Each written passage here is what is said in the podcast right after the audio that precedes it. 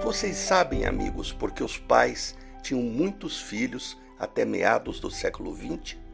Não, não é porque não havia televisão ou pílula anticoncepcional, mas porque as famílias viviam da terra, do que produziam e precisavam de mão de obra.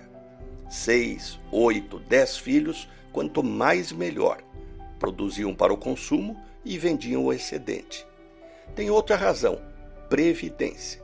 Quanto maior o número de filhos, menor o risco dos pais ficarem desamparados na velhice.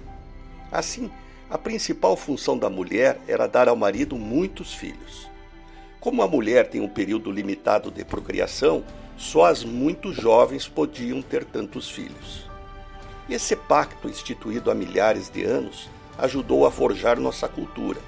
E é por isso que se aceita tranquilamente que um homem de 50 anos se case com uma moça de 25, sem nada questionar, e até o valoriza por isso.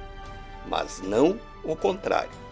Ocorre que, com o desenvolvimento econômico e principalmente com a revolução feminista, o papel da mulher mudou na família e na sociedade.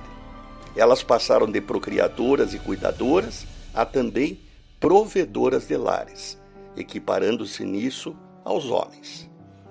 Pois essa mudança radical deveria ser suficiente para que começássemos a rever as relações de mulheres de mais idade com homens mais jovens, com mais complacência e menos preconceito. Aliás, preconceito é a opinião antecipada de ignorantes radicais. Renato Folador para a CBN.